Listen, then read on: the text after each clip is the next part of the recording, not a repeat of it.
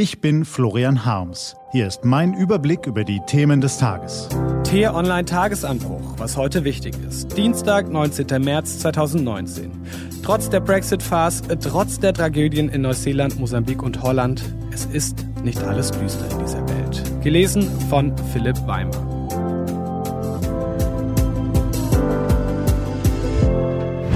Was war? Es ist nicht alles düster. Die Nachrichten sind düster in diesen Tagen. Der Massenmord in zwei neuseeländischen Moscheen, die Schicksale der Opfer, von denen wir nun nach und nach erfahren. Die verstörenden Details zum Täter, der auf den Spuren der Kreuzritter auch nach Deutschland reiste, wie T-Online-Redakteur Lars Wienand recherchiert hat. Der Mann, der in einer Straßenbahn in Utrecht auf Fahrgäste schoss, die verzweifelte Suche nach der vermissten Berliner Schülerin Rebecca, der Wirbelsturm, der in Mosambik Tod und Verwüstung hinterlassen hat, womöglich tausend Opfer fordert, und auch die Briten, deren Premierministerin sich um Kopf und Kragen taktiert, deren Regierung in der Brexit-Achterbahnfahrt drauf und dran ist, aus der Kurve zu fliegen. Düstere Ereignisse. Aber selbst wenn die Nachrichtenlage es anders nahelegt, es ist nicht alles Schatten in der Welt. Da ist auch viel Licht. Auch jetzt, auch in diesen Tagen und daran sollten wir uns gerade jetzt erinnern. Das bedeutet nicht, dass uns die Schicksale der Opfer all der Tragödien egal sind. Im Gegenteil, sie bestürzen uns. Aber zugleich können wir auch die Hoffnungsschimmer sehen und die Taten solidarisch und konstruktiv handelnder Menschen würdigen. Die neuseeländische Premierministerin Jacinda Ardern zeigt Haltung, spendet Trost und will nun das Waffenrecht verschärfen. Also das tun, was die US-Regierung trotz zahlreicher Massenmorde in ihrem Land immer noch nicht zustande gebracht hat. Im äh, Krisengebiet in Mosambik sind Helfer von Organisationen wie UNICEF geeilt, die alles daran setzen, die Betroffenen zu unterstützen. Und auch im britischen Parlament übernimmt endlich jemand Verantwortung. Der bislang eher belächelte Speaker John Burkow hat mit Hilfe einer Klausel aus dem 17. Jahrhundert eine nochmalige Abstimmung über Theresa Mays schon zweimal gescheiterten Brexit-Plan untersagt. Seine unmissverständliche Botschaft Schluss mit Taktik schmiedet endlich einen tragfähigen Kompromiss.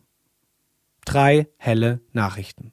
Schenken wir ihnen doch dieselbe Aufmerksamkeit wie den düsteren. Wenn wir das tun, fühlen womöglich nicht nur wir selbst uns besser, vielleicht stecken wir damit auch andere an. Und wer weiß, vielleicht kann die Welt auf diese Weise ein klitzekleines bisschen besser werden. Wäre doch schön, oder? Sprache ist verräterisch.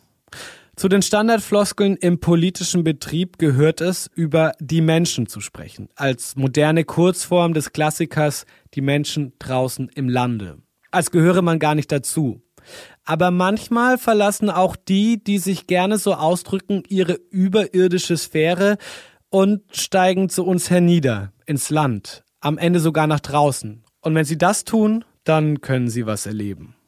Der südafrikanische Präsident Ramaphosa zum Beispiel hat sich in das irdische Jammertal seines Staates begeben. Denn es ist Wahlkampf am Kap der guten Hoffnungen.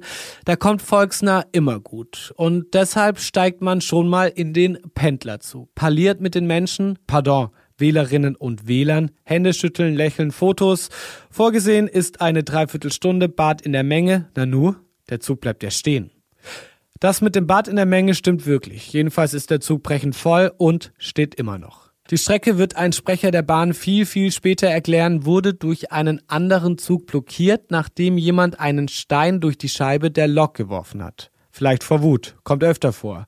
Im Moment weiß das allerdings niemand. Nicht das Bahnpersonal, nicht die Presse, nicht der Präsident. Der Nahverkehrszug des Präsidenten steht und steht. Und hatte übrigens zu Beginn des Wahlkampfbesuchs auch schon eine Stunde Verspätung. Kommt öfter vor. Trotzdem. Die Fotografen reisen mit, also unbedingt lächeln. Ganz schön heiß in dem Ding. Im Waggon nebenan haben die Leute inzwischen spontan einen, ja was, Gottesdienst initiiert. Der Zug steht immer noch. Planmäßige Fahrzeit 45 Minuten, tatsächliche Verweildauer in der Sardinenbüchse 4 Stunden.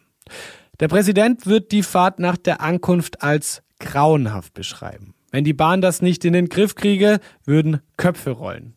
Wir dürfen ihm an dieser Stelle abnehmen, dass er das nicht nur als Wahlkampfgetöse gemeint hat. Lassen wir uns von dieser lebensnahen Geschichte auch in Deutschland inspirieren. Zugausfälle, dauernde Verspätung, verpasste Anschlusszüge, Ausbau des Nahverkehrs, lösbare Probleme.